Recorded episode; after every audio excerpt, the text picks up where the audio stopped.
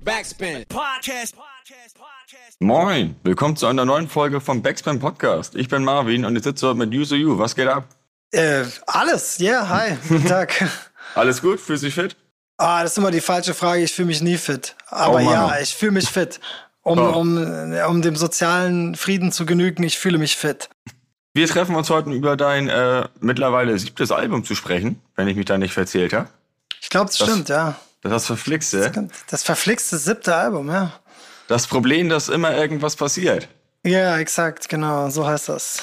Hm, Wie fühlt sich das an nach, ähm, du hast ja jetzt seit 21 ganz viele Singles und EPs rausgebracht. Wie fühlt sich das an, mal wieder mit einem Album am Start zu sein? Ich habe ja die letzten Singles und EPs auch zu einem Album dann gemacht. Das hieß Juni, aber es stimmt schon, das ist schon ein bisschen was anderes. Ähm, äh, ich find's eigentlich ganz geil. Ich dachte, ich find's nicht mehr geil. Aber ich habe festgestellt, ich find's ganz geil. Alben haben irgendwie noch was. Ey, ich war schon so an dem Punkt, wo ich so all meinen Freunden erzählt habe, Alben sind over, damit kann man nichts mehr machen. Die, die Leute wollen nur Singles. Und äh, jetzt habe ich doch wieder ein Album gemacht. Aber es liegt auch ein bisschen an meinem Producer Provo. Ich glaube, der wollte auch unbedingt, dass das ein Album wird, weil er hat das ganze Album produziert, muss man dazu sagen. Und äh, ja, ist eine gute Frage. Ich habe festgestellt, dass äh, desto älter die Leute sind, desto mehr lieben sie Alben und desto jünger sie sind, desto mehr geben sie keinen Fick darauf, wie die Musik rauskommt. Ja, aber, Aber ich würde jetzt nicht sagen, eins ist schlechter als das andere oder so. Ich finde es jetzt nicht, ich will jetzt keinen, ich bin jetzt nicht so, äh, Waldorf, ich will alles auf Album. Ich sag's dir, wie es ist, ich höre selber Musik auch im Stream, meiste Zeit und äh, insofern alles gut. Und wie kam es jetzt, wenn ich einmal fragen darf, du hattest ähm, Anfang des Jahres äh, das als Doppel-EP angekündigt. Ja. Und jetzt wird's ja doch ein Album. Also kommt das, weil Provo dich dann so ein bisschen ge gepusht hat? Oder wie kam das, dass ihr da euch jetzt dafür entschieden habt, ein 10-Track starkes Album zu machen und die EP dann quasi extra? Ey, ich bin, ich bin einfach irrational. Ich sollte nichts ankündigen. Ich sollte erst Sachen ankündigen, wenn sie fertig sind. Man kann mir da nicht vertrauen. Ich werde einfach Quatsch erzählen. Wenn du wüsstest, wie viele Varianten des Releases von diesen jetzt mit, also die EP sind fünf Songs und das Album sind zehn, wenn man das, komplett nimmt, ne, also alles von Provo, dann gab es ungefähr 58 Varianten, wie ich den Scheiß releasen wollte. Mal wollte ich zwei Songs als eine 7-Inch releasen, dann alles so, ähm, so durcheinander. Äh, zu dem Album ist es jetzt gekommen, weil ich einfach gemerkt habe, dass wir halt genug Songs dafür haben. Und ich hatte einfach nicht mehr damit gerechnet, dass wir genug Songs dafür haben. Aber dann waren es doch so viele am Ende, dass ich gesagt ich will keinen runterschmeißen. Und ab zehn Songs nennt man es ja ein Album. Ja. In den, in den 90ern hätte man es ab 21 Songs ein Album genannt, aber heute nennt man ja schon eine 10. Also, weißt du, DIY von Trettmann hatte nur 10 Songs, aber war ist ein, ein durch und durch gutes Album. Das stimmt. Das ist, das hat sogar geschafft, dass das heute, glaube ich, jeder kennt. Auch wenn er jetzt nicht so affin ist mit Rap. Ja, genau. Also es geht nicht um die Anzahl der Tracks, die Tracks müssen halt geil sein. Was man halt sagen muss, ist, die EP war so ein bisschen der, äh, die, die vorher kam, ne, die Usemeister EP, die war so ein bisschen, da habe ich all den Quatsch gemacht, der so ein bisschen nicht aufs Album gepasst hat. Also so Dorfzampano, der Geistschreiber, das waren halt eher so Gag-Lieder und die haben halt nicht in das overall darke Feeling jetzt von dem Album gepasst und deshalb haben wir die quasi als EP vorgeschossen. Und das Album ist jetzt anders. Du hast ja gehört, oder? Ja, na, da, natürlich. Genau. Ja, da wäre äh, wär ich, da wär ich auch gleich eingestiegen, wenn ich einmal ähm, frech fragen darf. Das ist mir nämlich auch aufgefallen. Ähm, der, der, letzte, der letzte Track von deiner ähm, Usemeister EP. Ja, hm, welcher- Usemeister Over and Out hast du ja, genau, ja. Genau. Ähm, also du sagst, du sagst ja auf Over and Out, dass du quasi bei den Songs, so, so wie Gargoyle und Sorry Kid, die auf dem ähm, Juni-Album waren, doch sehr dein Herz quasi rausgerissen und auf den Tisch gehauen hast und die Leute das aber irgendwie gar nicht gereilt haben. Nee, Und nicht die Leute. Man muss sich ja wirklich davon freimachen, Okay. immer zu sagen, die Leute. Also ich glaube, alle Leute, die immer irgendwas sagen, wenn sie sagen, was verallgemeinerndes sagen, meinen sie eigentlich immer relativ spezifische, glaube ich. Ich glaube, das Problem ist auch zum Beispiel, Leute sagen auch oft die Medien, aber die meinen dann irgendwie zum Beispiel die Bildzeitung oder Okay. den Spiegel oder so, die irgendwas gemacht haben, was ihnen nicht gefällt, aber sie sagen dann die Medien. Äh, genauso ist das auch so mit die Leute. Da bin ich genauso schuld und sage das so, na, äh, sondern ich habe das Gefühl, dass Menschen, die sich jetzt nicht mit meiner Musik auseinandersetzen, mir vor Jahren so ein bisschen so einen Stempel als äh, so, sag ich mal, Funny-Rapper gegeben haben oder einer, der halt eher, sag ich mal, so gesellschaftliche Sachen so verarscht oder so. Und ich würde nicht sagen, dass das komplett falsch ist oder dass überhaupt Funny sein ein Problem ist, sondern ich würde sagen, dass halt 90 Prozent meiner Musik sehr, sehr ernst und überhaupt nicht ironisch oder überhaupt nicht auf Gag gemacht ist. Was nicht heißt, dass ich keine Punchlines schreibe, die halt auch mal lustig sein sollen in einem also weißt du, zum Beispiel meine bekannteste Punchline ist ja, ich bin so emotionslos, ich könnte heulen. Ja? Mhm. Das kann ja auch, kann man ja auch witzig finden. Ist ja nicht, ähm, ist ja irgendwie ein Spruch, der halt in sich widersprüchlich ist und so. Ähm, aber der ist natürlich nicht witzig gemeint, weißt du? Also ich bin jetzt keine, kein, quer mich einfach so ein bisschen dagegen, das so gaggig zu sein. Nur ist es halt so, dass der Dorfzampano und Geistschreiber halt zwei so gaggige Songs sind. Und darum sage ich das dann auf dem, auf dem, auf diesem letzten Track, dass ich gesagt habe, okay, jetzt lass mal der Usemeister machen, lass mal ein bisschen den Spaß und die gaggigen Sachen raushauen. Und dann kann ich mich später auf mein Album konzentrieren und wieder mein Herz auf den Tisch knallen. Weil da kam mir so in den Sinn, wo ich jetzt einmal wieder fragen muss, der, die erste Single-Auskopplung von dann jetzt ähm, deinem neuen Album, du steigst ja quasi ein mit einem der bekanntesten deutschen Popkultur-Memes. Das bleibt alles so, wie es hier ist. Ja. Da hattest du auch gesagt, die Idee kam da beim Spazieren. Nur da dachte ich mir so, okay, er wird jetzt wieder ernst. Er schließt quasi wieder an, wie bei den Sachen vor der EP. Aber du eröffnest das mit einem Meme, beziehungsweise ist das der Aufhänger. Ist das jetzt lustig oder ist das ähm, quasi zum Nachdenken anregend? Dass es eigentlich gar nicht lustig sein soll, habe ich mir auch gedacht. Ich glaube, ein Song hat eine gewisse, jeder Song hat einen gewissen Vibe. Und das, die Frage ist nicht, ob der Song jetzt lustig sein soll oder ob das lustig ist, sondern ob der Song einen lustigen Vibe hat oder nicht. Und zwar ist es natürlich schon lustig, jetzt diesen Andreas da zu samplen und den da so draufzulegen. Aber ich würde sagen, der Song ist ja eigentlich ein ernst gemeinter Song. Also das ist ja kein Gag. Also die Sachen, die ich da sage, die sind vielleicht lustig, aber es ist ja eher so Battle Rap. Also ich, ich wenn ich das jetzt mit irgendwas vergleichen müsste, dann wäre das ja wahrscheinlich eher sowas so Hass und Hoden 2005 mäßig vom, vom Swag. Klar, ist jetzt auch, ist alles Gradlinien, ne? Also Gratwanderungen, so ist das dann ein Gag oder nicht? Wo man sagen, das ist ja schon einer der lustigeren Songs auf dem Album auch. Ich habe auch nicht gesagt, ich mache jetzt ein Album, auf dem nichts lustig ist, sondern alles nur kaputt. So, das ist, so gehe ich gar nicht ran. Also für mich muss alles immer auch unterhaltend sein. Es ging nur so um den Grundvibe, weißt du? Also Dorfzampano und Geistschreiber, ich finde die jetzt nicht mal textlich lustiger als das Album, sondern musikalisch sind die halt so ein bisschen, also Geistschreiber ist halt Disco-Funk und Dorfzampano ist halt Techno-Rap. Und das ist für mich, was ich persönlich nicht so ernst meine. Also die Musik meine ich nicht so ernst. Und bei den Texten ist was anderes. Äh, die Musik ist halt da so ein bisschen gaggy, das ist jetzt nichts, womit ich ein ganzes Album oder eine EP machen würde. Sondern wenn ich halt ein ganzes Album mache, musikalisch gesehen, ist halt das Album ernst. Das meine ich. Vom Vibe. Das ist halt ein düsteres Album. Ja, nee, komplett. Das war nur so ein Umstand, der mir aufgefallen war, irgendwie, wo ich mir dann dachte, ähm, da wollte ich einmal die Gedanken hinter gerne einmal, einmal hören. Ja, manchmal habe ich weniger Gedanken hinter Sachen, weil wir sind ja Musiker und keine Denker. Mhm. und wir denken gar nicht so viel manchmal. Ist auch gut. Zu viel Denken schadet der Musik auf jeden Fall. Ähm, wo wir aber auch einmal schon beim Thema Humor sind, ähm, beziehungsweise eigentlich nicht. Ähm, mir war aufgefallen, bei einem Track auf der Scheibe setzt du dich auch mit dem deutschen Humor auseinander. Und ja. der ist ja quasi, den gibt's ja quasi nicht. Also wir, wir, stehen, wir verstehen ja nicht so viel Spaß. Da wollte ich dich einmal fragen, äh, wer macht's denn noch richtig?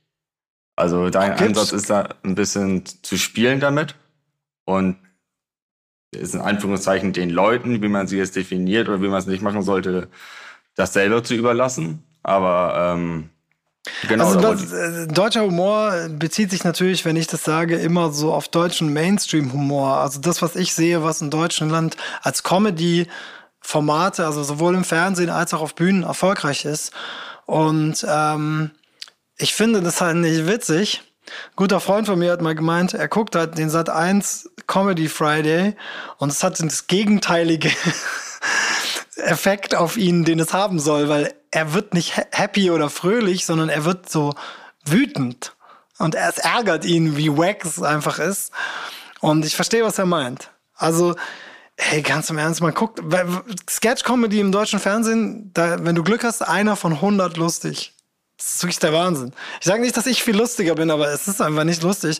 Und ich glaube, ich versuche ja auch die, die Fehler, die in meinen Augen deutsche Comedy oder deutsche Humor oft macht, auch aufzuzählen. Also oft ist deutscher Humor halt auf drei, fußt auf drei Säulen. Erstmal, jeder Witz wird erklärt. Die können den Witz einfach nicht stehen lassen. Die müssen den immer erklären. Und mhm. jeder Mensch weiß, ein Witz zu erklären ist nicht lustig. Also es gibt schon eine Variante, wie das lustig ist. Also wie zum Beispiel mal so Moneyboy eine Zeit lang gemacht hat, wenn er so gesagt hat, ich bin ein Flyer Dude, Erklärung, ich sitze im Flugzeug oder so. Das ist dann schon wieder so bescheuert, dass es dann wieder geil ist. Aber ähm, dieses Witz erklären in Deutschland ist so schlimm. Nicht mal bei Comedians selber, sondern vor allem bei so Sketch-Sachen oder bei Filmen. Weißt du zum Beispiel, wenn was im Hintergrund passiert, dann muss man das im Hintergrund passieren lassen. Das ist der Witz. Mhm. Aber der deutsche Regisseur würde dann da draufschneiden. Dann ist der Witz futsch. Ja. Ha? Wenn ich jetzt irgendeine Anspielung auf irgendwas mache und dann sag, ist übrigens eine Anspielung auf das und das, das ist nicht mehr witzig. Das ist scheiße, das darf man nicht machen. Ein Witz funktioniert oder funktioniert nicht. Ein Feuerwerkskörper zündet oder zündet nicht. Du kannst ihn nicht langsam abbrennen, der muss explodieren. Ja? Und das, die Deutschen halten sich da einfach nicht dran. Das ist eine so simple Comedy-Regel, die auf der ganzen Welt jeder versteht. Und die Deutschen sagen ja, ja, aber was ist, wenn Hänschen kleinen Idiotenarsch das nicht versteht? Wir müssen das besser erklären. Wo ich sage, nee, das ist das Problem. Du kannst es nicht besser erklären, dann ist es kein Witz mehr. Ein Witz ist darauf gemacht, dass er funktioniert oder nicht. Das zweite Problem, was deutscher Humor hat, ist, dass die, die ich da auch aufzähle, also so der, also deutscher Humor hat dann so Topics, die halt total langweilig sind und schon hundertmal durchgemacht werden. Leute erzählen so, haha, ich habe dann so viel gesoffen, dass ich mich eingeschissen habe. Und ich denke mir so, ja, okay, das ist ja aber jetzt nichts, also ich denke mir nicht so, boah, krass, hat er das jetzt gerade echt gesagt? Boah, das ist ja noch nie passiert, wo ich denke, ja, das ist halt, ist halt, das war vielleicht mal ein Skandal 1965, aber das ist halt nicht, Ne? Also zum Beispiel dieser blöde Laila-Song, den die alle so toll finden. Ich habe gar kein Problem damit, dass die da irgendwie über Puff, ne? also wer wieder Deutschrap hört, für den ist das ja ein Witz. Also die Lyrics da, das ist nicht provokant. So, sondern die freuen sich da so total. Ha, ha, ha, ha. Puff, ha, ha. Toll. Prostitution, hihi als sei das irgendwie so, was ist das, schlüpfrig? Oder also, findet ihr Sexarbeit schlüpfrig? Oder was ist der, what's the point? Also, also ganz viel deutscher Humor ist ja immer so, und dann habe ich noch ein Bier getrunken und dann fand ich sie auf einmal ganz toll. Und ich denke mir nur so, wow, machst du wirklich den Witz, den mein Onkel 1980 gemacht hatte, dass er sagt, ich fand die Frau erst hässlich und da habe ich ein Bier getrunken, dann fand ich sie, das ist, das ist doch over. Also sorry. Und aber das ist immer noch der Humor. Und das dritte Problem, was deutscher Humor hat, ist, dass sie ähm, vor allem der populäre Humor extrem nach unten tritt. Also ich finde geile Comedians weltweit lachen auch über sich selber und über solche Sachen. Ne? Und wir haben irgendwie so seit Stefan Raab dieses Ding, dass wir es total witzig finden, nach unten zu treten. Und ich finde das nicht witzig. Also es kann auch witzig sein, wenn du es gut machst, ja, wenn du es gut verbesserst. Es ist auch einfach alles nicht innovativ, es erklärt zu viel, es ist einfach nicht, nicht funny. Zumal so. viele das auch nicht können, weil die sich dann selber auch nicht auf die Schippe nehmen können. Die treten dann nur nach unten und sobald mal einer gegen die was sagt, dann ist sie direkt. Ja, oder sich auf die Schippe Feuer. nehmen, sich auf die Schippe nehmen ist dann halt sowas wie, ja, da war ich so betrunken, da erinnere ich mich gar nicht mehr dran. So wirklich haben wir, ich bin, guck mal, ich komme aus einer kleinen Stadt, ja. Und in dieser kleinen Stadt, Kirche am Untertech, äh, wenn du 17 bist, dann erzählen sich die Jungs die ganze Zeit die Geschichten, wie sie im Bauwagen waren, sich betrunken haben mit Wodka äh, Bull und dann mit dem mit dem Roller in den Graben gefahren sind. Mhm. Ey, lustige Geschichte, ich will das Ding gar nicht nehmen, aber das kann nicht das Niveau sein von ich fülle eine Halle damit. Also, weißt du? Das ist Na. scheiße. So, genug gerantet gegen deutschen Humor. Oh es gibt auch lustige Leute. Props an Teddy, den finde ich sehr lustig. Ja, ja, den, den tatsächlich auch. Der war gibt auch andere Leute, die ich lustig finde. Also, wie gesagt, gibt auch viele Rapper, die schon lustige Dinge getan haben in meinen Augen. Also, Rapper sind, Deutsch-Rapper ist tatsächlich lustiger als der Durchschnitt in Deutschland. Hast du da ein Beispiel so? Dein Lieblings? Ich glaube, egal, wen ich jetzt sage, es äh, wird mir ausgelegt. Aber Moneyboy fand ich sehr lustig in vielen, was er getan hat. Dieses berühmte Interview, was er gegeben hat, ähm, wo er die ganze Zeit zu dir sagt, ja, also ich empfehle jedem Heroin zu nehmen. Mhm. Das war überraschend. Das hat doch niemand gemacht im Jugendfernsehen. Ich glaube, da hat er einfach die Chance gerochen und dann hat er die Show geowned. Ja. Und, äh, äh, oder zum Beispiel, ich fand auch immer, also viele Rapper, Rapper, die Punchlines schreiben, also im, im Battle Rap passiert super viel lustiges Zeug. Also so bei Diltily und so äh, und früher bei Ram und so, da, da gab es schon auch einfach Leute, die richtig geile, lustige Schemes hatten, geile Roasts einfach und ich fand das lustig, klar, gibt's alles.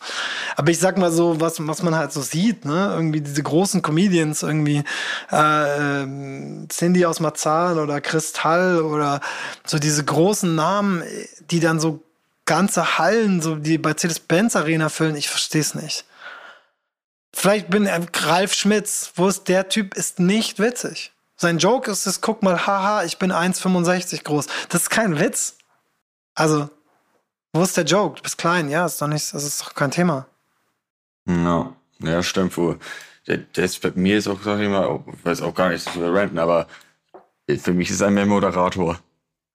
Ich, hat, hat er eigentlich noch so ein richtiges Programm?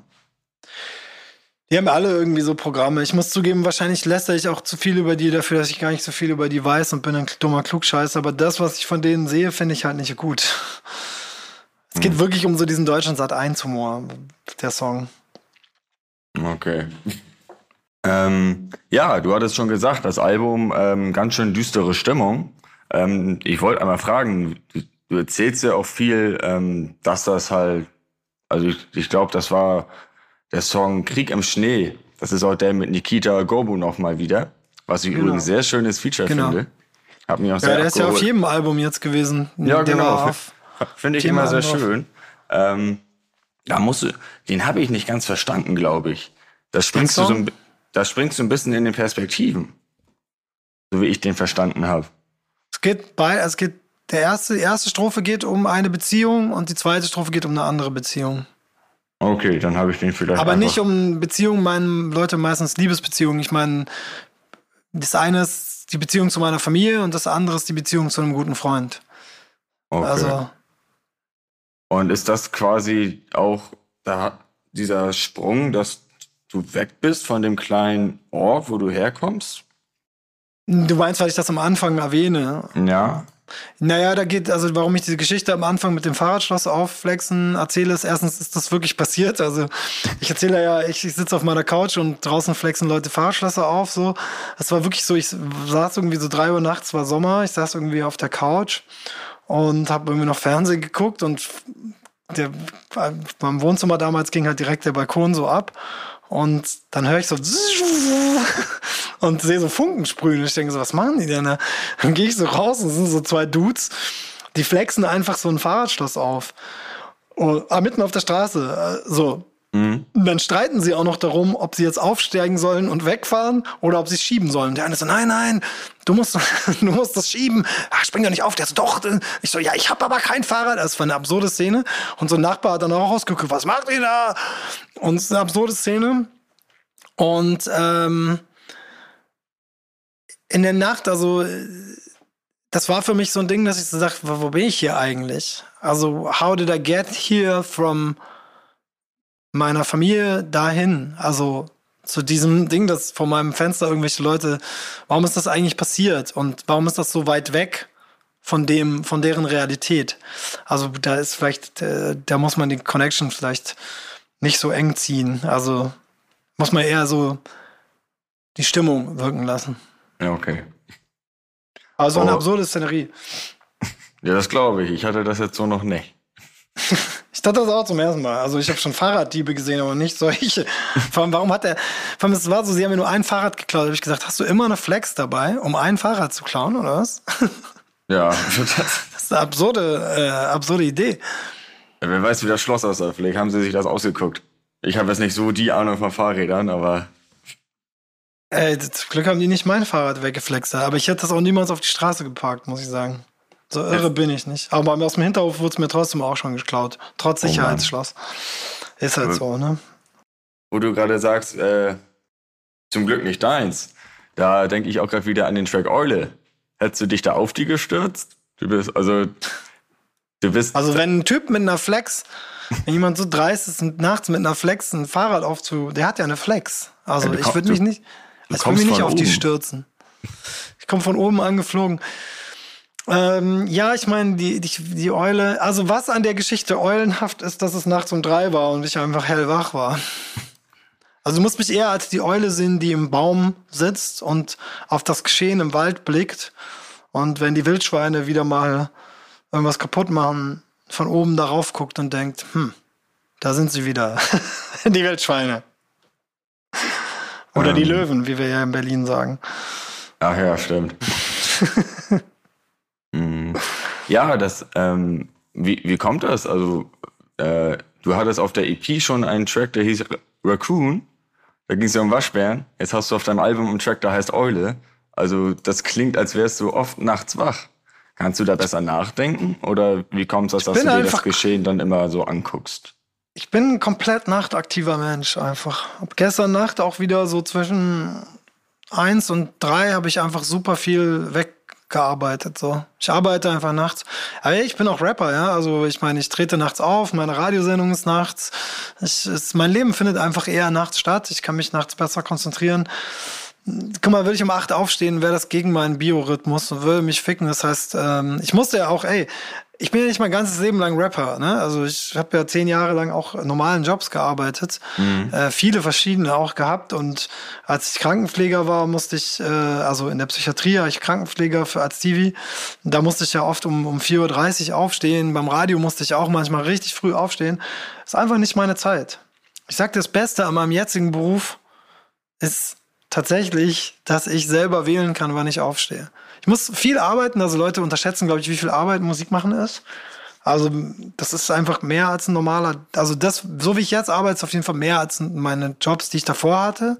Also als meine normalen Angestelltenverhältnisse. Aber ich habe halt mehr Freiheiten darin, die zu gestalten, zeitlich. Das ist wichtig. Weil man dann auch keinem auf die Füße tritt, weil du dich dann auch einfach. Ich ja. bin ja mein Boss, ich kann ja entscheiden. Ich bin ja. mein eigener Chef. Ich kann ja entscheiden, ob ich nachts um drei arbeiten will. Und ich will meistens nachts um drei arbeiten, also mache ich das. Da kannst also du bin ich eine Eule. Ich wollte fragen, ob du dich dann auch äh, motivieren kannst. Was musst du dann da quasi zwang, zwang, zwangsweise Ey, machen? Ich glaube, das ist das, was ganz viele Leute bei Künstlern nicht denken. Aber Künstler sein heißt einfach ein unter, kleines Unternehmen zu haben, was Produkte produziert. Und wenn du nicht in der Lage bist, dich selber zu, äh, zu motivieren, kannst du gar nicht das machen beruflich. Also du musst ja, du hast ja keinen Chef. Also manche Leute haben vielleicht ihr Label oder ihr Management, die ihnen auf den Sack gehen, habe ich nicht. Beides. Ähm, also wenn du nicht selbstständig arbeiten kannst, bist du nicht geeignet für, für den Karriereweg. Du kannst vielleicht dann nebenbei rappen und irgendwie, aber guck mal, was du für eine Schlagzeile haben musst. Also du musst ja mindestens irgendwie zehn Songs im, im, im Jahr releasen und Videos und wenn du nicht selber dich motivieren kannst, vergiss es. Also ich habe viele Künstler schon getroffen, die nie irgendwie da was gerissen haben, weil sie entweder sich nicht motivieren konnten oder weil sie nicht klar kamen, damit Sachen zu releasen und so. Es, man muss auf jeden Fall sehr selbstständig sein. Ich glaube, das denken Leute nicht, weil ich glaube, Künstler haben eher so ein Image als so Penner. Aber ich sag dir, alle, die ich kenne, arbeiten ziemlich viel. Also es ist ja, nicht, also es ist, du musst, weil die Konkurrenz ist ja total krass. Aber sagen wir mal, du bist in einem Beruf, den nicht so viele Leute machen wollen, ja? Da kannst du den Beruf auch schludrig machen. Die Leute werden dich trotzdem anstellen, ja, weil die brauchen, ja. Du, sagen wir mal, du bist Kanalreiniger, du bist der Einzige, der die Scheiße aus dem Kanal machen kann, ja. Niemand reißt sich um den Job, du bist aber der Typ, der drauf hat, ja. Die Leute werden dich hofieren, die werden sagen, hey, äh, wir geben dir alles, du musst auch nur vier Tage die Woche arbeiten oder irgendwas, ja, solange du es irgendwie machst. Bei Musik ist ja umgekehrt. Musik, du kannst Musik machen, das interessiert erstmal keine Sau. Ja? Also das heißt, das ist einfach ein anderer Markt. Du bietest kein Produkt an, von dem es eine Shortage gibt. Du bietest ein Produkt an, was es zu viel gibt und musst dich durchsetzen. Also entweder du, äh, du findest dann deine Nische, so ein bisschen, ich bin ja so Nischenkünstler, Du findest eine Nische da drin und ackerst dann dafür sehr viel. oder nicht. Aber ich kenne jetzt keinen, der, sag ich mal, von Musik leben kann, der nicht viel arbeiten muss dafür. Und sich anstrengen und seine Nische sehr krass bearbeiten. Das ist eine, eine, eine Misconception. Aber wenn es den Leuten besser gefällt, zu denken, Künstler sind faule Penner, die so einen Bohem-Lifestyle leben und den ganzen Tag im Café sitzen, hey, dann sollen sie das denken. Ja, ist ja auch geil. Was ja, meinst du, wo kommt das, dass die meisten das zu denken? Einfach weil sie es halt nicht mitbekommen, weil ihr es nachts macht, oder? Machen ja auch nicht alle nachts. Es gibt ja auch so Künstler, die so Frühaufsteher sind. Vielleicht ist die, vielleicht, weißt du, vielleicht bin ich auch der Idiot. Vielleicht denken die meisten Leute das auch gar nicht. Also, ich glaube, dass, äh, also Fettoni hat mal zu mir gemeint, so, du darfst den Leuten nicht erzählen, wie stressig dein Job ist, weil dieses Ideal zu haben, dass wir einen Job haben, den viele wollen, das muss man den Leuten aufrechterhalten. Der Zirkus, das Showgeschäft muss immer eine große, heile, nicht heile, aber Sehnsuchtswelt bleiben. Deshalb, mein Job ist geil. ich habe nichts gesagt. Natürlich nicht. Ähm, äh, aber wenn du, wenn du dann schon so viel Stress, also ich meine, dein Job ist geil, aber wenn du schon so viel Stress hast, ähm, wann, wie nimmst du dir dann die Pause teilweise, um da mal in dich reinzugehen und dann auch ähm, Texte zu schreiben? Oder ist das eher immer so, wenn du platzt, schreibst du einen Song, jetzt, jetzt muss das raus? Aber, weil du, du also, hast da, Du hast das, von dem nächtlichen Spaziergang so erzählt. Und ich frage mich, wenn ich jetzt den ganzen der Tag ist eine unter Erfindung, Scheiße, ich darf es nicht sagen. Der nächtliche Spaziergang ist eine Ach Erfindung. Okay. Der Song war schon. Ich, ich, fand die Vorstellung einfach sehr schön, deswegen habe ich es einfach mal Ich weiß nicht so mehr, wann ich auf die Idee kam. Ich habe, glaube ich, einfach, ich war, glaube ich, im Internet und da bin ich spazieren gegangen. Und dann bin ich auf diesen, auf dieses Ding gestoßen. Ich denke diesen Satz. Halt, halt, stopp! Ich denke das ganz oft. Ach so, okay. Das, das, hat sich bei mir so eingebrannt. Ich weiß nicht, wann, das, wann die Idee kam, dass ich das auf jeden Fall samplen wollte. Ich habe das auf jeden Fall gesehen und habe gedacht, so, das hat voll den geilen Flow. So, weißt du? Und äh, fand das irgendwie cool. Und ich fand es auch ich hab, denk halt oft irgendwie an diese Beharrungskräfte von Menschen. Weißt du, der sagt ja, das bleibt alles so, wie es hier ist. Mhm. Ja? Obwohl es ja bei dem echt nicht geil ist. Nee. Will er trotzdem, dass es so bleibt. Ja? Okay, dann habe ich das quasi, falsch verstanden. Sie darf das nicht, sie darf das nicht ändern, die Tauschmutti.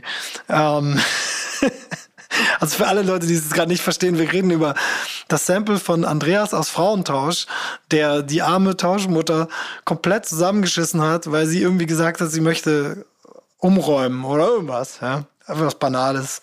Ähm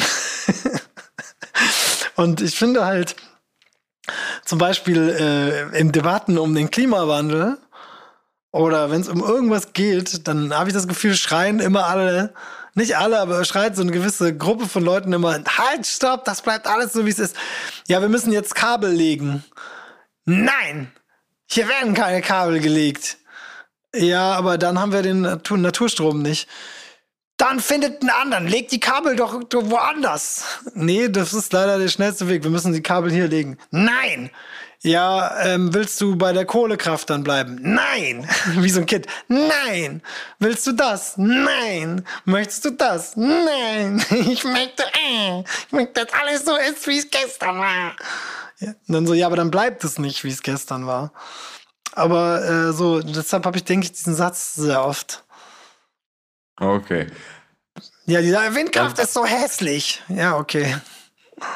Dann bin ich einfach, dann bin ich einfach nur auf den Spaziergang reingefallen. Aber hast recht, wenn alles so bleibt, wie es ist, dann bleibt es nicht so, wie es ist.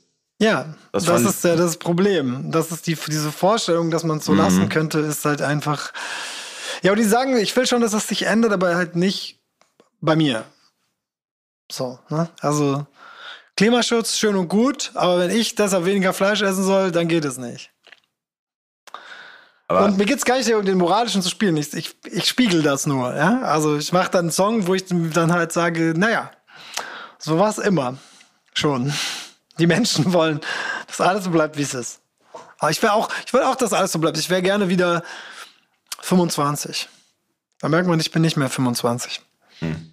Einfach so, weil man ist nie wieder so fit wie mit 25 kann viel Sport machen mit meinem 25-jährigen Body. Ich hätte gemeint 25 Body. Body 25 hätte ich gern wieder. Ähm, was aber durch, durch das kleine Missverständnis jetzt durch meinen Upsi gerade und äh, was ich fragen wollte, ist, wann kommst du denn zum Musikschreiben? Weil du machst ich, sehr viel, du arbeitest viel. Gehst, gehst du da in dich? Also ich hatte jetzt fälschlicherweise angenommen, du gehst wirklich spazieren und machst das. Wann ist dann bei dir dieser Punkt, wo du dann mal rauslässt? Du liegst nicht so falsch mit dem Spazieren. Also ist das tatsächlich so, dass ich so über Songs und Ideen und Sachen, die ich sagen will, ganz, ganz viel nachdenke, wenn ich mich bewege. Also beim Fahrradfahren oder beim selbst wenn ich mich nicht selber bewege, sondern in der U-Bahn sitze oder so. Immer dann, wenn du die Gedanken schweifen lassen kannst, also wenn du nicht gerade ein dummes Handy vor deinem Gesicht hast.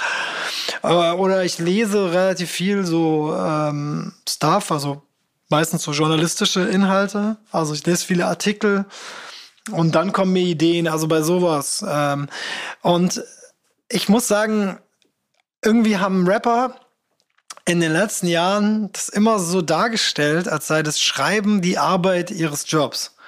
Und ich verstehe das vorne und hinten nicht. Also Schreiben ist für mich nicht mein Job.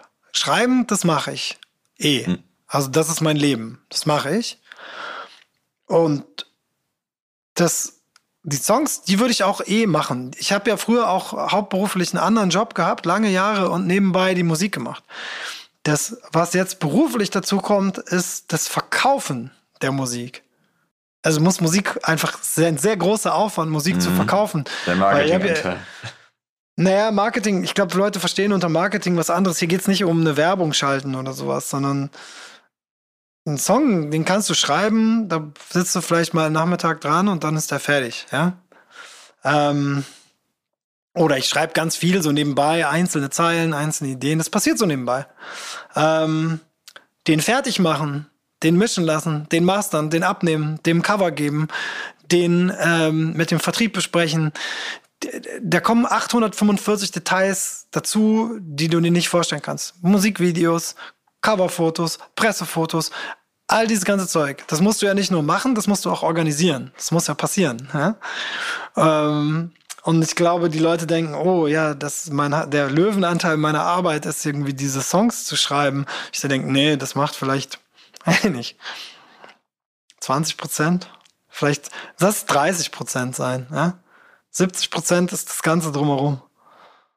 Ja, da, damit da zähle ich jetzt auch so Sachen dazu, wie halt, dass man fünf verschiedene Versionen mit dem Produzenten durchkaut, ja. So, in meinem Kopf ist der Song fertig, wenn ich den geschrieben habe die ganzen Produzenten-Feedbacks und so, die habe ich, das kommt danach. Das macht mich auch ein bisschen wahnsinnig. Aber wie gesagt, wir sind wieder an dem Punkt. Der Zirkus beschwert sich. Never complain, never explain. Der Zirkus beschwert sich nicht. Deshalb, ich, ich habe ja viele Jobs in meinem Leben schon gehabt. Ne? Also ich bin ja nicht, ich lebe ja erst von Rap seit so fünf, sechs Jahren. Äh, davor habe ich zehn Jahre lang andere Jobs gemacht. Mhm. Und äh, Rap ist immer noch ein sehr privilegierter, geiler Job. Also nicht, dass irgendjemand da was falsch versteht. Ich fände es nur geiler, wenn ich es nicht vermarkten müsste. Also wie Prince in seinen späten Jahren. Prince, das wissen wenige Leute, Prince hat jedes Jahr ein Album rausgebracht in seiner Karriere. Der Typ, ich glaube sogar mehr als ein Album pro Lebensjahr. Ich glaube, er ist irgendwie 56 geworden oder so und es gibt aber so 40 Alben von ihm. Also wenn du die Teenagerjahre also weglässt, hat er pro Erwachsenenjahr ein Album gemacht. Und der war halt, der hat halt irgendwann mal in den 80ern so viel Erfolg gehabt, dass er nicht mehr, dass er quasi danach einfach Alben gemacht hat und die veröffentlicht hat und gesagt hat, ist mir das scheißegal, ob ihr die kauft. Fickt euch. Und ist das, das schon Gewohnheit. Ey, das ist mein Ideal. Mein Ideal wäre zu sagen, ich mache halt Musik und wer es interessiert, der hört's. Aber wir leben halt in einer Zeit, wo das knappste Gut nur mal Aufmerksamkeit ist. Und da muss man dann halt viel für tun, ne? So. Ja, stimmt natürlich auch. Du meintest gerade, ähm, was ähm, dann draus wird, liegt auch ganz viel an deinem, an deinem Producer. Mhm. Ähm, da schoss mir gerade durch den Kopf ähm, bei dem Song Weird. Hattest du da dieses, ähm, sag ich mal, Gitarrenähnliche schon im Kopf oder war das dann äh, Provo, der das gemacht hatte? Oder ist das, das eher das, mehr aus der Vergangenheit, was du früher so gehört hast? Ich höre sehr viel Metal allgemein und ich muss sagen, das ist der Song, wo ich am meisten, also Eule habe ich komplett alleine produziert, aber es gibt noch einen Song, also der ist simpel, aber der ist zum Beispiel der Song, wo ich am meisten in Provo Speeds eingegriffen habe, weil nur in den Strophen ist das Provo Speed und das andere hab, also die Hook und die dritte Strophe und so dieser ganze Metal-Anteil ich nenne jetzt mal so Rock-Metal-Anteil, den habe ich sozusagen mir ausgedacht und dann mit einem Gitarristen, der auch Bassist ist, René Riva heißt er, und ähm, den Drummer von Großstadtgeflüster zusammen habe ich diese Sachen dann auch live einspielen lassen und zusammengebaut und so. Und es liegt einfach daran, dass ich von dieser, ich höre einfach viel Metal und hatte auch einfach mal Bock. Und ich bin einfach, äh, ich bin Limp Biscuit. ich bin Fred Durst. Nobody knows what it's like to be the Batman. Das ist nicht mal ein Lied von ihm. Warum singe ich das? Roll and roll and roll and roll. Ich wollte gerade sagen, das war sogar ein Cover, ne? Ja, das war ein Cover. Müsste eigentlich I'm gonna break your fucking face tonight. Give me something to break. so, müsste man eigentlich. Ja. ja der, der, kam auf jeden Fall unerwartet. Wie kommst du, dass der direkt an zweiter Stelle gesitzt beim Album? Ey, ich sag dir eine Sache. Ich hatte nur eine Prämisse bei diesem Album. Und zwar nicht zu klingen wie der Rest. Also, was ich ganz schlimm finde aktuell ist, dass alles gleich klingt. Mhm. Und ich, das, das, das, das, das, wurde immer schon gesagt, ne? aber es ist gerade im Moment so schlimm, weil natürlich jetzt viel mehr rauskommt und dann merkt man, wie gleich alles klingt. Und zum Beispiel, was ich wirklich schon fast peinlich finde, ist, also Luciano hat diese krasse Idee mit diesem ähm, You're way too beautiful girl, ja, dieses mhm. Sample zu nehmen, das so zu flippen und dann auf seine sehr äh, so eigene stylische Art und Weise das so zu zu flippen halt, ne? Und, und darauf halt mit diesem Flow zu gehen, den er macht, so mit seinen Signature-Sachen. Und dann wird das der erfolgreichste Song, keine Ahnung, 2020 oder 21 oder so auf ja. Spotify. Und seitdem bringt jeder verfickte Rapper in Deutschland, sei er noch so groß oder so klein, irgendein, äh, äh, was ist das, glaube ich, so ein Drillbeat oder ne, sowas, irgend so ein Drillbeat mit so einem Sample raus, mit so einem gepatchten Vocal-Sample und versucht, diesen Taschenspielertrick zu wiederholen. Und ich denke mir wirklich nur so, okay, okay, es ist wirklich alles dasselbe, ist alles gleich und es funktioniert dann auch noch und es ist ja auch okay, aber mich, also weißt du so, man macht ja wenn ich nur einen Job haben wollen würde, hätte ich in meinem Leben schon Jobs gehabt, die chilliger waren als Rap. Also wenn es wirklich nur darum geht, Geld zu verdienen, ne? Ähm, sondern äh, Rap pusht mich ja deshalb oder ich mach, gebe mir dieses ganzen Kopffix, die man also damit hat, weil man was Neues machen möchte, weil man sich selber da drin verarbeiten kann. Ja? Viele Jobs in meinem Leben gehabt, aber ich konnte ja selten, war ich ja selber mein Chef und konnte darüber bestimmen, was gemacht wird. Und wenn man dann sagt, ja, es ist eigentlich egal, was ich da so mache oder wer ich als Rapper bin, wir gucken einfach immer nur, was ist der neueste TikTok-Trend und dann wiederholen wir das. Und Leute, das klingt jetzt so klischeehaft, aber come on, das ist doch, was aktuell passiert. Was soll das? Also wozu, wozu macht man das dann? Vor allem auch Leute, wo man sagt, hä, seid ihr nicht Millionäre schon? Warum? Also, wann, wann, wann is it enough? Also, Mhm. Und mein Ziel mit dem Album, deshalb habe ich das auch mit Provo gemacht, ist, weil Provo wirklich wie niemand klingt, den ich kenne. Also ich glaube, dass manche Leute das auch als so eckig und kantig und anstrengend oder so wahrnehmen werden. Auf jeden Fall, gar keine Frage. Und auch bei diesem, bei diesem Song, bei Weird, ja, der, ich habe den äh, Fertoni gezeigt und der hat gesagt, oh, ist gar nicht meins, ja, weil der einfach so harte Gitarren nicht so mag. Er mag halt eher so smooth Sachen, soulige Sachen. So. Aber ist Und das, das voll okay. Ist das vielleicht auch gut, dass er das nicht mochte? Weil ich habe teilweise, dass meine besten Kumpels meine größten Kritiker sind. Wenn die sagen, das ist uncool, ist das meistens das, was ich am meisten feiere. Nee. Reizt sich das nicht auch ein bisschen? Oder ist das dann eher so Künstler? Der, Nein, der, ich scheiß natürlich komplett mögen. drauf, was für Toni sagt. Das Geile ist, ich weiß, der wird diesen Podcast nie hören, deshalb kriegt er das nicht mit, was ich gesagt habe. Nee, ich scheiß nicht komplett, ich scheiß tatsächlich nicht, natürlich nicht komplett drauf, was der sagt. Ich finde es schon interessant. Ich ich weiß nur, was der für Musik hört und ich weiß, dass der halt kein Metal hört und dass er deshalb nicht diggt. So, ja? Äh, der hat ja nicht gesagt, ich finde es wack. Der hat gesagt, mir ist es, mir knallt es zu sehr in die Ohren und so. War ihm zu viel Gitarre, obwohl er ja eigentlich auch ein kleiner Fan ist, oder nicht? Von was? Von E-Gitarre? Ja, Gitarre ist ein weites Hätte ich Feld. gesagt. Voll, aber der spielt ja selber Gitarre, aber mhm. Gitarre ist ein weites Feld, der wird nie solche Riffs also dieses das würde er nie spielen. Also wenn ich dem einen Slipknot-Song zeige, dann sagt er so, äh, mach aus. Der hört gar kein Metal. Oh Mann, okay. Dann ja, aber wie gesagt, also um nochmal drauf zu kommen, es ging mir wirklich darum, innovativ zu sein, also Sachen zu machen, die jetzt gerade aktuell keiner macht. Ja. Das heißt nicht, dass ich nicht auch, ich muss zugeben, ich habe auch so ein Drillbeat berappt ähm, auf Zuckerbrot und Peitsche. Das mache ich dann schon auch mal zum Spaß, aber jetzt nicht, weil Drill in ist, sondern weil ich einfach Bock hatte. Ähm, es ist nicht so, dass ich jedem Trend aus dem Weg gehe oder so, sondern es ging mir wirklich darum, großen Teil einfach dieses Album von Provo produzieren lassen. Und wenn ich dich jetzt fragen würde, Provo als Produzent, der klingt wie? Ja. Würde dir keiner einfallen, oder? Nee. Kannst du nicht sagen, der klingt wie Mixo McCloud, der klingt wie Primo, der klingt wie äh, Sevens One, so, ne, äh, so, egal was, du wirst nicht sagen, ja, der klingt ja wie. Da klingt auch jeder anders. Oder würdest du sagen, wenn du mein letztes neuestes Album hörst, würdest du sagen, Use You, ja, der klingt wie. Was kommt dann? Oh, so als ganze Platte könnte ich das nicht sagen. Da sind sehr viele verschiedene Sounds drauf, wie du schon meintest. Also ich wüsste jetzt nicht, wenn du die Platte jetzt, die neue, wenn du jetzt sagen würdest, hey, äh, hör dir das mal an, das ist so ein bisschen wie. Wäre schwer, oder? Ja. Und also, ich, schwöre dir, hör dir, hör dir 90 Prozent, 90 Prozent aller Newcomer im Deutschrap an und du hörst es und sagst so, ja, ist so ein bisschen wie, ähm, ein bisschen wie Apache. Ja, ist so ein bisschen wie äh, UFO. Ähm, ja, schon. Und, und selbst wenn es dann und selbst wenn es dann um andere Sachen geht, kannst du sagen, ja, dann findest du Ami-Vorbilder. So. Und ich sage jetzt nicht, dass ich nicht von Ami-Rap beeinflusst bin. Natürlich bin ich von Ami-Rap beeinflusst. Äh, und natürlich habe ich diese ganzen Musikrichtungen, die da drauf jetzt auch zitiert werden, nicht erfunden. Ich bin weit davon entfernt.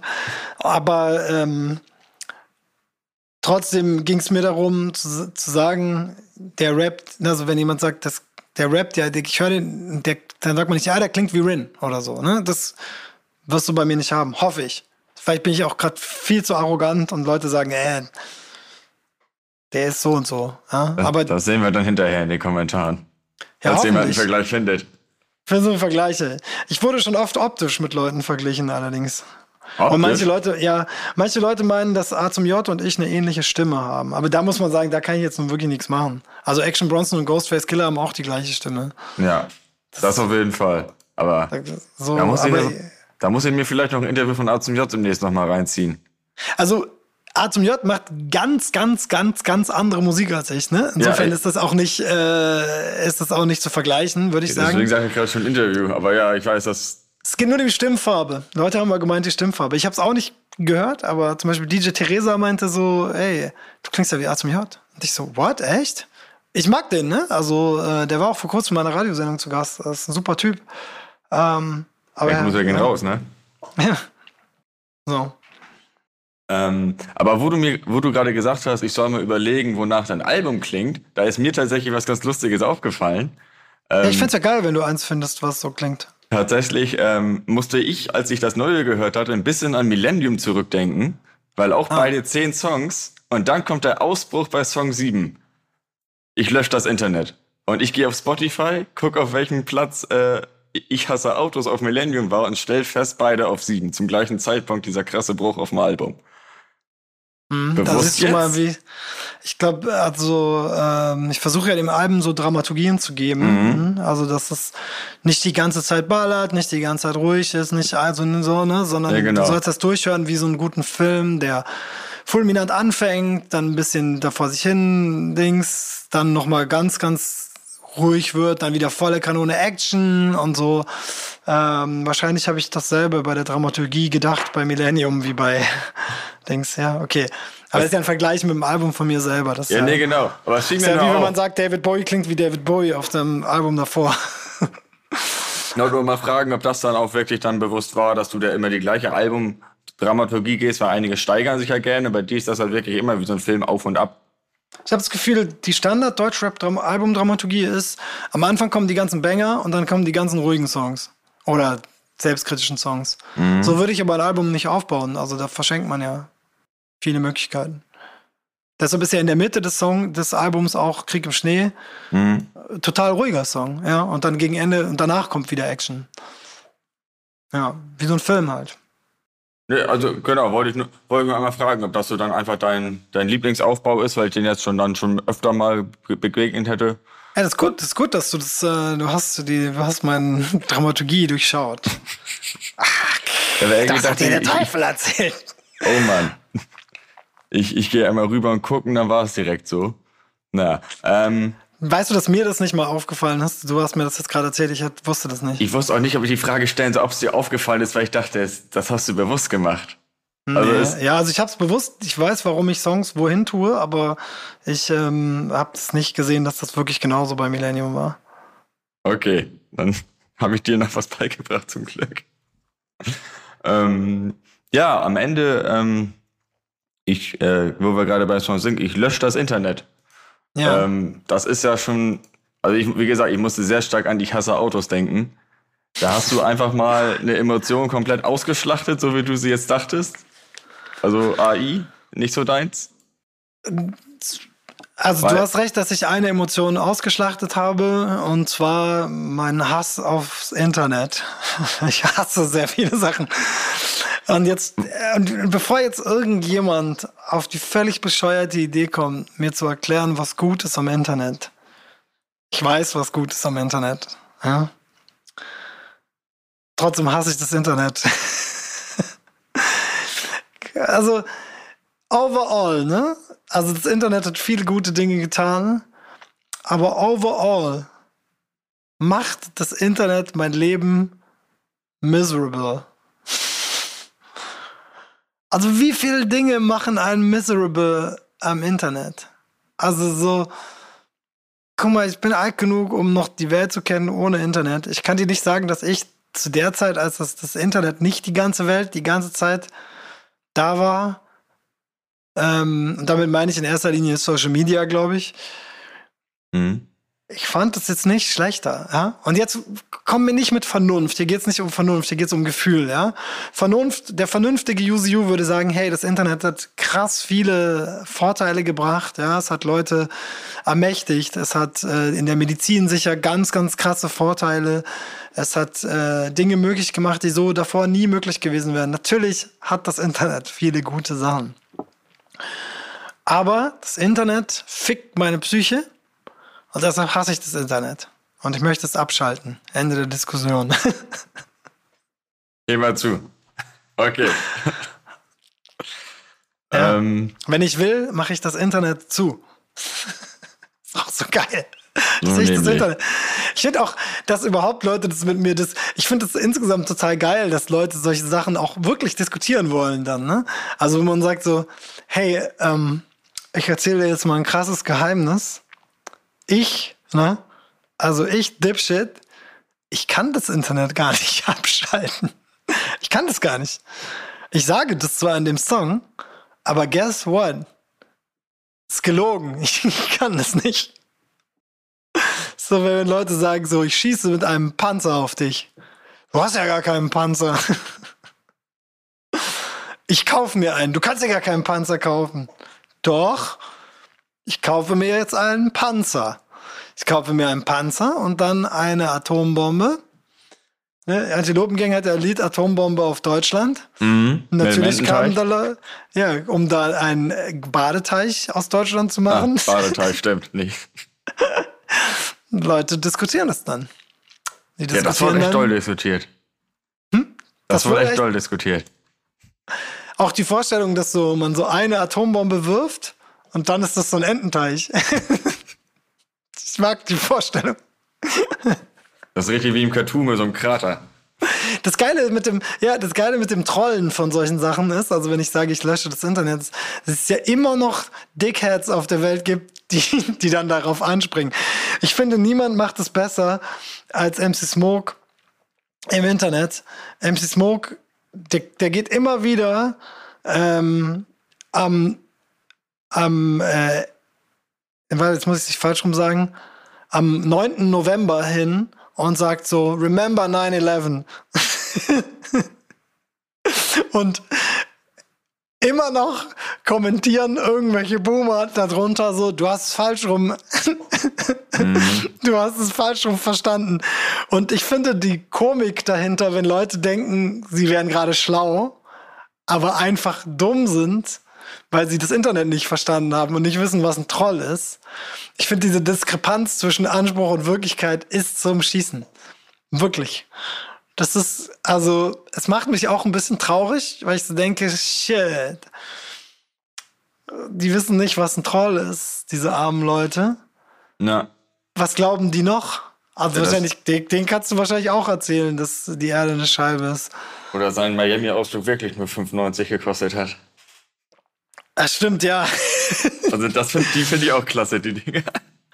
Ich frage mich, kommentieren da Leute drunter und sagen so, hey, es kann ja gar nicht sein oder hey, du hast dich verrechnet? Weil, weil oft, oft sagt er am Anfang so, okay, diese Bootsfahrt hat mich 4 Euro gekostet. Und dann sagt er am Ende, mein ganzer Trip hat 2,20 Euro gekostet. Schon das erste hat mehr gekostet. Und dass es immer noch im Internet Leute gibt, die quasi darauf anspringen. Ich, ich kann es nicht.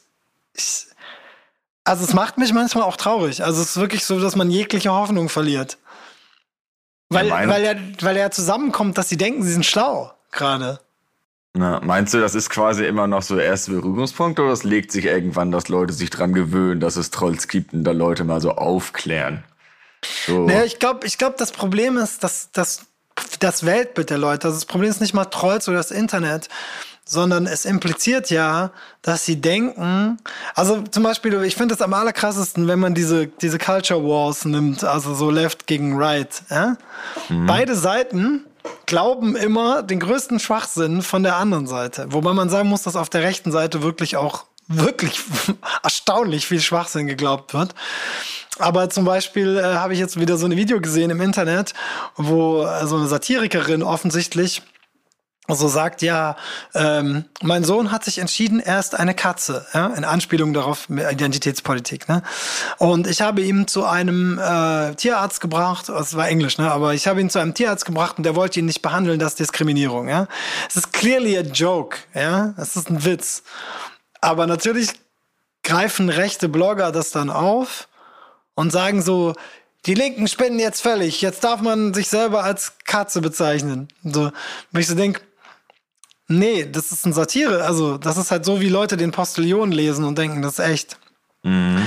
Aber das liegt nicht daran, dass sie per se dumm sind, sondern dass sie so weltfremd sind, dass sie denken, die Linke sei so. Und was ich in, am allerinteressantesten finde, ist, dass ich selbst, dass die Leute, die es weiter verbreiten, die Multiplikatoren, ich glaube, selbst die glauben das nicht. Also ich glaube, die Typen, die sich dann darüber echauffieren, diese Fox News-mäßigen Leute, ich glaube nicht, dass die glauben, dass diese Frau echt meint, ihr Sohn hätte das Recht, eine Katze zu sein, sondern die wissen nur, dass sie eine Zukunft, ein Publikum haben, was so dumm ist, was das glaubt. Und sie, äh, sie bestätigen ja dieses Publikum dann in diesem Bild. Und das ist eine Entwicklung, wo ich so denke, und ey, ganz böse gesagt, andersrum auch. Ne? Also ich habe das Gefühl, äh, ähm, ne, man kann Friedrich Merz hassen, so viel wie man will. Aber ich meine, ich glaube, manche Leute trauen dem zu, dass er auch Kinder ist. So, weißt du, ich meine? Natürlich ist er keine Kinder. Finde ich Friedrich Merz geil? Auf gar keinen Fall, ja. Aber man muss trotzdem bei jeder Information, wenn sie absurd erscheint, nochmal gucken. Ja, also hat er wirklich gesagt, man sollte mit der AfD zusammenarbeiten? Ja, er hat das gesagt, er ist ein Idiot. Ähm, aber so hat, ne, ist wirklich das jetzt auch, ne? also ich sehe es auf der anderen Seite auch. Ne? Also es wird dann, dann jedem, äh, jedem Konservativen oder so wird dann zugetraut, dass er eigentlich einen bewaffneten Kampf oder so will, was auch nicht stimmt. Ne? Also sozusagen auf beiden Seiten wird das gnadenlos ausgeschlachtet. Und bevor jetzt irgendjemand mir mit Hufeisen und so einer Kacke kommt und sagt, Juse setzt links und rechts gleich, das habe ich nicht gesagt. Wie ich am Anfang schon gesagt habe, bei den Rechten passiert 100.000 Mal schlimmerer Shit.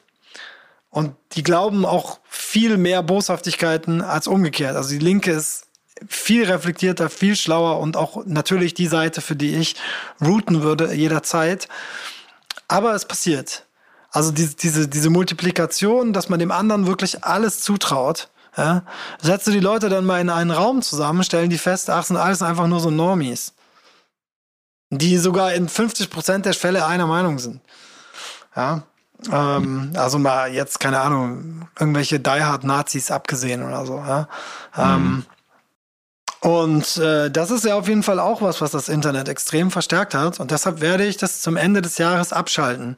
Also alle Daten, die ihr noch retten wollt, macht es besser jetzt, denn äh, Stichtag ist der 31.12.2023. Ich sage das nur einmal, wiederhole mich nicht gerne. Da werde ich, der Usemeister himself, das Internet abschalten. Da habt ihr den Salat. Snacks meine Schuld. Nicht meine Idee gewesen, aber ihr zwingt mich dazu. Das wird schön. Dann mal schauen. Endlich.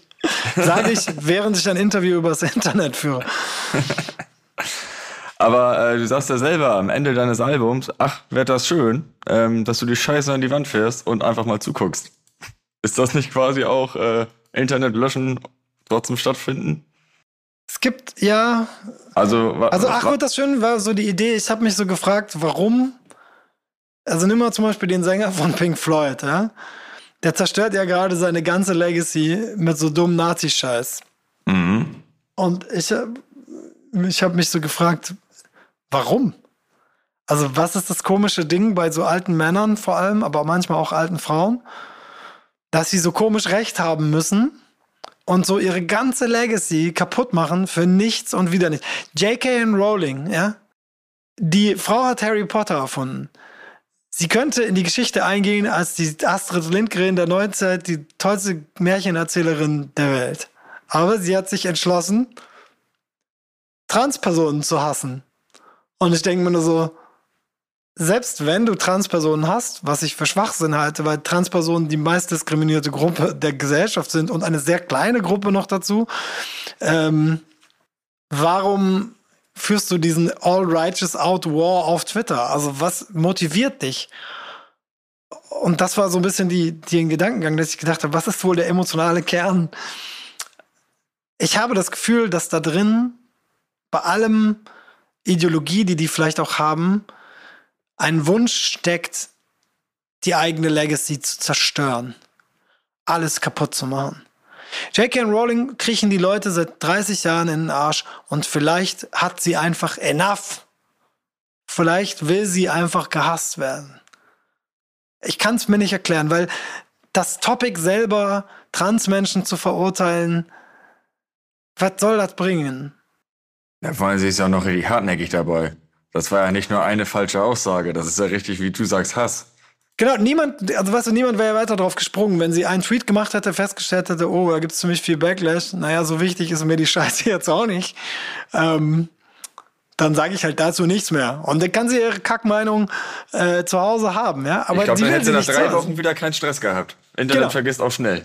Einen dummen Satz kannst du schon mal sagen, ist kein Problem. Aber Jahre, sie schreibt ja sogar Romane unter so Männernamen, wo die bösen Personen in den Kriminalfällen Transpersonen sind. Und ich denke mir nur so, sag mal, was ist denn bei, also, was ist denn dir passiert? Auch die ganzen Szenarien, ne? Sarah, Sarah Wagenknecht springt da ja auch mit auf und, und alles Schwarzer, diese ganzen Horrorvorstellungen, da können sie sich mit der AfD die Hand geben. Ähm, bei diesen Sachen. Und ich frage mich aber, es geht gar nicht um Transfeindlichkeit, dass das nicht geht, ist keine Frage, ja. Sondern es geht um die Frage, warum, warum führt man diesen völlig sinnlosen Kampf und Krieg? Weil sie werden ja auch nichts erreichen. Aber wir sind ja glücklicherweise als Gesellschaft weiter. Natürlich gibt es gewaltsame Übergriffe, die sie damit befördern und so, aber das bringt denen ja nichts. Also es bringt ihnen ja nichts, wenn es den Leuten schlecht geht, ja, wenn es den Menschen schlecht geht. Also da kannst, Warum kannst kämpft du nur froh sein, Kampf? dass sie mehr Gegenspruch bekommen und, als Zuspruch. Und dieses ja, und ich, ich, ich, ich freue, also ich habe darüber nachgedacht, was der emotionale Kern dieser Sache ist und wollte einen Song aus dieser Perspektive schreiben. Weißt du? Mhm. Aus dieser, ich, ihr denkt alle, ich bin so und so, aber in Wirklichkeit bin ich ein Stück Scheiße, ein Arschloch, ein Haufen Müll und jetzt will ich, dass ihr es alles seht, denn so sehe ich mich selber und ähm, darum ging es in dem Song lange, lange, äh, aus, lange ausgeholt, um das zu erklären. Ne? Aber hey, ähm, muss, man, muss man ja auch einmal äh, gut erklären. Das hat doch noch keiner von uns gefühlt. Wir stellen uns dann davor, wie sich das anfühlen müsste. Da muss man ja auch ein bisschen ranfühlen. Ja, ich finde es tatsächlich, ich kann es verstehen. Also ich verstehe, ich bin jetzt keine öffentliche Person wie echte öffentliche Person, also dafür bin ich ja zu unpopulär. Also ich bin ja kein Prominenter in dem Sinne. Ähm, und trotzdem habe auch ich so diesen kleinen Ache alle Leute vom Kopf zu stoßen. Auch die, die mich mögen. So ein komisches, selbstdestruktive Ding, ja. Dass ich gerne mal irgendwas sagen würde. Nicht, weil ich unbedingt 100% dran glaube, sondern ich gerne einfach mal alle provozieren wollen würde. Einfach so, einfach, einfach so. Kennst du diese Katzenvideos, wo sie einfach so eine andere Katze smacken, so ohne Grund? Ja, dreimal antäuschen und dann einmal voll durchziehen. Kennst du das, ist immer, wo die eine in der Ecke sitzt und die Katze kommt auf dem Skateboard angefahren? Nee, das und ist so. smackt dann die andere Katze so hart und du denkst so, there was no fucking reason. Die war einfach, sitzt einfach nur da. genau so, so, so fühle ich das. Weißt du? Einmal einen Leuten vor den Kopf stoßen. Da, ähm, deine Tour Ende des Jahres, ähm, die ist ja auch schon announced. Ja. Wird, wird die genau so stattfinden? Also bevor das Album rauskommt? Du bist, meintest ja, du bist etwas wirrer. Gibst du den Leuten noch die Chance vor, einmal reinzuhören und dann Hä, einmal wieso Zeit- nein? Das Album kommt raus am Tag dem ersten Tourtermin. Also Hab ich, zweiten. dann, hab ich dann falsch Nee, gelesen? nee, ich kann es erklären. Also äh, tatsächlich gibt es am 6. Oktober schon ein Konzert in Wien und da ist das Album noch nicht draußen, da werden aber schon vier Singles oder so raus sein. Ah, okay. Ähm, und der 13. Oktober ist tatsächlich der Start meiner Tour in Frankfurt. Und an dem Tag ist das Album raus. Also du kannst quasi am 13. Oktober vor dem Music Konzert das Album schon mal durchhören und dann hingehen. Und ich kann auch sagen, dass ich auf einer Tour nicht nur das neue Album spiele, sondern ich spiele, ich sag mal, vielleicht von dem neuen Album sind ja auch nur zehn Songs, äh, sind vielleicht jetzt nur fünf neue dabei oder so. Und die anderen 15 Songs oder so, die ich auf Tour spiele, sind Klassiker. Was neu ist, aber ist mein Bühnensetup. Ist komplett neu. Ich spiele jetzt mit dem Drummer. Und es fetzt sehr krass. Also ich habe schon einige Festivals damit gespielt und es ist echt, es ballert. Es ist hart. Äh, genau. Live also quasi, live hat sich geändert ein bisschen, ja. Macht dann auch mehr Spaß? Also wenn du sagst, das fetzt? Also musst du Ja, dann gegen äh, an oder? Im besten Fall benutze ich das Mikrofon, um das zu verstärken. Nö, gegen an ist einfach anders, hat er mehr Dynamik, mehr Live-Charakter einfach. Kannst mehr machen damit. Genau. Aber es ist jetzt nicht, ich spiele nicht mit der ganzen Band, ne, damit das nicht, äh, sondern die Drums quasi kommen live und die Samples klingen immer noch so wie auf Platte. Oh, cool. Also Und Leute, Nikita, Nikita ist auch wieder dabei, Nikita Gorbunov. oh, das ist wunderschön. Den fand, fand ich auf dem letzten ähm, Konzert geile, äh, geile Abwechslung. Einmal Wo das warst, du, dann, wo warst du auf welcher Show? ähm, das müsste, oh, oh, das war glaube ich sogar noch Millennium im, im Knust hier in Hamburg. Ja, das war die, das ist die Juni und die Millennium Tour wurden ja eins sozusagen und dann, ah, im Knust, ah ja. Ja, dieses Mal spiele ich in Hamburg äh, übel und gefährlich. Es wird übel und gefährlich, das kann man, sagt, wie der Name schon sagt. ähm, das war Der nicht so auf- guter, war nicht so Fall- guter Spruch. Ach, der wird eingeheizt. War- Ja, es wird cool. Ne, ich versuche ähnlich wie auf dem Album, das durch die Waage hält. Also ruhige Songs und äh, Knaller. Knaller, ist geil. Es gab doch mal diesen Rapper Hanse Knaller aus, aus Hamburg. Fand ich Hammer, guter Name. Alles klar. Also, Jo. ihr wisst, ihr wisst, wo ihr hingehen müsst im Oktober. Kauft euch Tickets. Kauft Tickets, kauft, kauft auf die Schallplatte. Soll ich, ich so Werbung machen? Ich glaube, am Ende ist es ein bisschen sketchy immer, aber kauft die Schallplatte. Am 13. Oktober kommt das raus. Das Problem, dass immer irgendwas passiert. Ich sag schon mal danke für das Interview, Juse. Ja, klar, gerne. Hat mich sehr gefreut. Ja, mich auch. Tschüssi. Bis dann, ciao. Backspin. Podcast. Podcast. Podcast.